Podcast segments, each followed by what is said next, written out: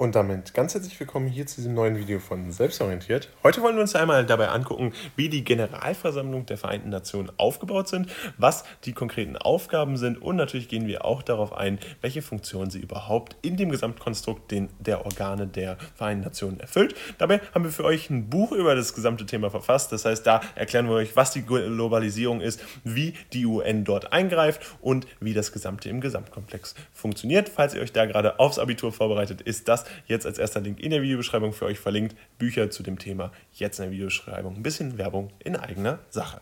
Und damit kommen wir auch schon zu dem Aufbau der Generalversammlung. Die Generalversammlung dient ja als eines der wichtigen Organe der Vereinten Nationen. Das heißt, sie existiert neben dem Sicherheitsrat, dem Wirtschafts- und Sozialrat, der sich dort unterordnet, und dem Generalsekretär äh, natürlich als eines der wichtigen Organe, die hier äh, benannt werden müssen. Von den Funktionen her hat sie weniger Zugriffe als beispielsweise der Sicherheitsrat hat aber weitaus höhere Vermittlungsfunktionen und äh, das werden wir jetzt auch sehen.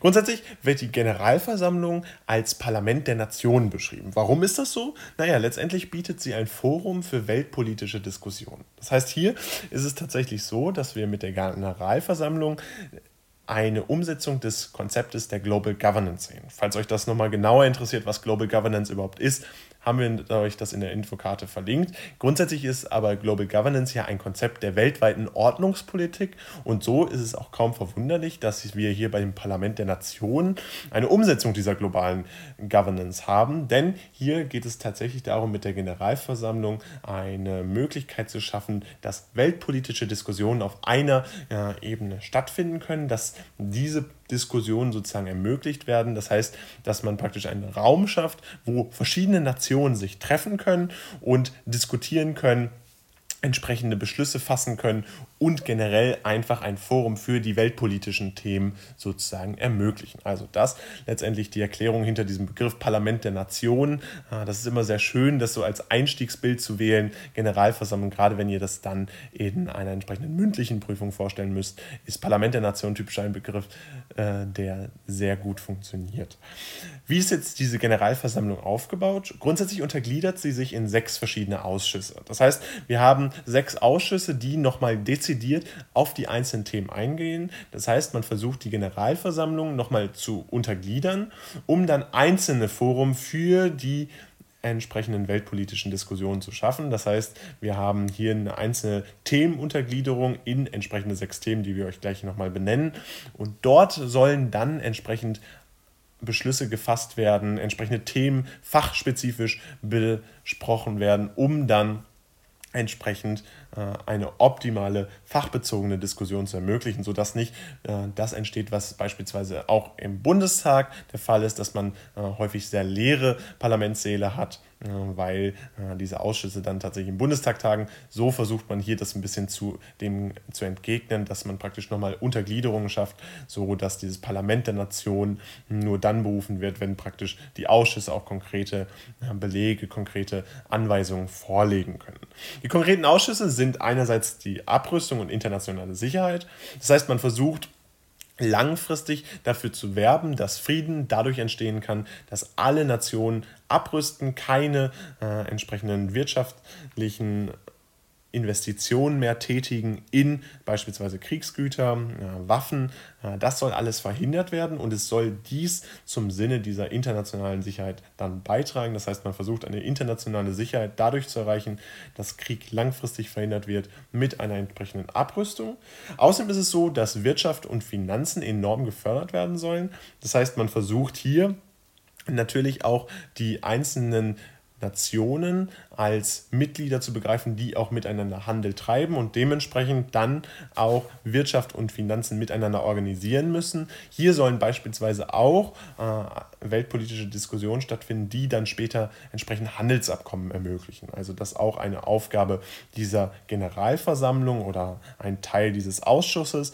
Dann sollen natürlich soziale, humanitäre sowie aber auch kulturelle Fragen geklärt werden. Das heißt, man versucht hier äh, die zentralen Ziele der UN, insbesondere durch die Menschenrechtscharta, zu begleichen, zu anvisieren, dass diese umgesetzt werden. Äh, hier geht es also insbesondere darum, dass man sozial eingreift, dass man humanitär eingreift und entsprechend auch kulturelle Fragen klärt, die beispielsweise zwischen einzelnen Nationen entstehen und dadurch äh, als problematisch für das Forum dieser weltpolitischen Diskussion angesehen werden können, beziehungsweise als Bedrohung für den nationalen und internationalen Frieden gesehen werden können. Ein wichtiges Thema, was vielleicht jetzt erstmal etwas fern klingt, aber dennoch immer noch sehr wichtig ist, ist auch die Entkolonialisierung. Das heißt, hier geht es darum, dass entsprechende Kolonien, die häufig aus dem 18. und 19. Jahrhundert entstammen, hier sozusagen beglichen werden, verhindert werden und entsprechend auch äh, die einzelnen Staaten dann ihre Souveränität zurückbekommen. Äh, einiges hat da in der UN schon sehr gut funktioniert, aber nichtsdestotrotz ist das natürlich immer noch ein beständiges Thema. Das heißt, auch in unserer modernen Welt ist das tatsächlich äh, Teil der Aufgaben der UN. Und entsprechend müssen auch besondere Fragen geklärt werden. Das heißt, man hat diesen Ausschuss praktisch so gewählt, dass hier auch nochmal Sonderfragen geklärt werden können, äh, die sich als weltpolitisches Thema herausstellen. Des Weiteren geht es auch um die Verwaltung und Haushalt. Äh, eine Aufgabe der Generalversammlung, so viel sei schon mal vorweggegriffen, ist ja auch die Beschließung des Haushalts und dementsprechend hat die Generalversammlung auch entsprechende Verwaltungsaufgaben bzw. Haushaltsaufgaben. Wichtig ist außerdem die Beschließung von Recht, die Sicherung des Rechts, äh, dass die UN ja ein Organ ist, welches Recht international durchsetzen möchte, insbesondere mit ihrem internationalen Gerichtshof, ist relativ offensichtlich und relativ einleuchtend. Dementsprechend ist es auch kaum verwunderlich, dass einer der zentralen Ausschüsse, die hier in dieser weltpolitischen Diskussion stattfinden, auch ein Ausschuss für Recht beinhaltet. Des Weiteren ist es so, dass in diesen Ausschüssen verschiedene Delegierte der Regierung verhandeln und sie haben natürlich das Ziel, jeweils ihr Land bestmöglich zu repräsentieren, aber auch in den internationalen Austausch zu gehen und entsprechende Zusammenarbeit dort zu forcieren. Dabei versuchen die Delegierten immer für ihr Land entsprechend die Meinung zu vertreten und das tun sie mit einer Stimme. Das heißt, man hat eine Stimme pro Nation, das heißt, wir haben hier keine Gewichtung nach beispielsweise wirtschaftlicher Macht oder aber auch nach entsprechenden ähm, Bevölkerungsschichten. Das heißt, China hat nicht mehr Macht als beispielsweise Island. Äh, wir haben hier tatsächlich so, dass die Delegierten der Regierung miteinander verhandeln und jeweils eine Stimme pro Nation in den entsprechenden äh, Beschlüssen dann gegeben wird. Häufig wird im Sinne der Zweidrittelmehrheit entschieden, das heißt, mindestens zwei Drittel müssen äh, für einen Vorschlag stimmen. Es ist aber so, dass äh, entsprechende Beschlüsse häufig einstimmig abgegeben werden. Das heißt, dass dass das Parlament der Nationen, also die Generalversammlung, äh, Beschlüsse, die sie tatsächlich schließen, sehr ähm, einstimmig abgeben. Kommen wir jetzt zu den Aufgaben der Generalversammlung. Grundsätzlich unterteilt sich das in verschiedene Aufgaben, die die Generalversammlung tatsächlich erfüllt. Man muss sagen, dass die Generalversammlung in diesem Fall eher ein Verwaltungsorgan ist. Das heißt, dass sie weitaus weniger aktive Aufgaben hat, die beispielsweise der Sicherheitsrat erfüllt. Nichtsdestotrotz Trotz beschließt sie natürlich auch Resolutionen und Beschlüsse. Das heißt, hier ist es ganz wichtig, dass diese auch benannt werden. Wichtig ist aber auch zu erwähnen, dass diese nicht verbindlich sind. Das heißt, man hat immer Aufgaben, die die Generalversammlung übernimmt und natürlich die entsprechenden Ausschüsse auch erarbeiten. Das heißt, die verschiedenen Delegierten verhandeln, kooperieren und einigen sich dann meistens ja auch auf einen zentralen Beschluss.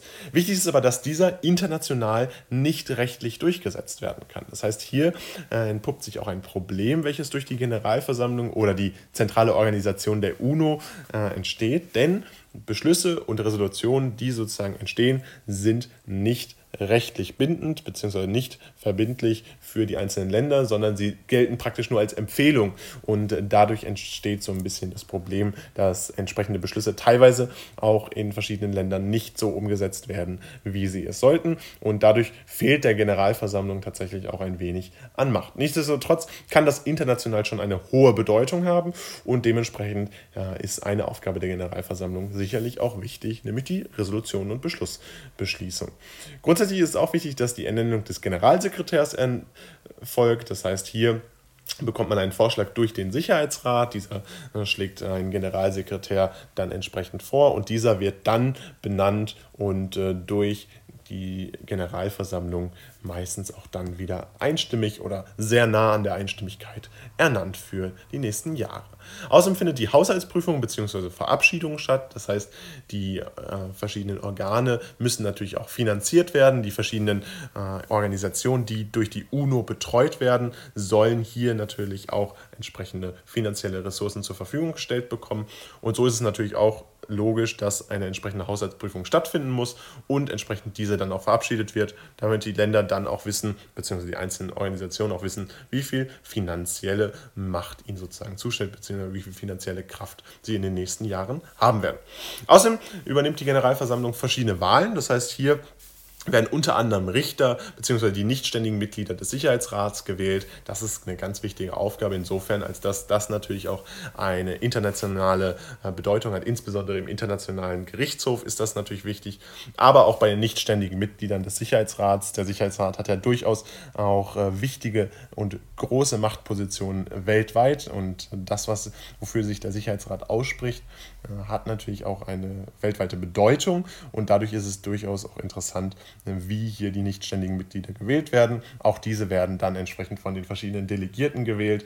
Äh, man folgt hier einer Zweidrittelmehrheit, häufig aber wie gesagt diese Einstimmigkeit, die vorhanden ist.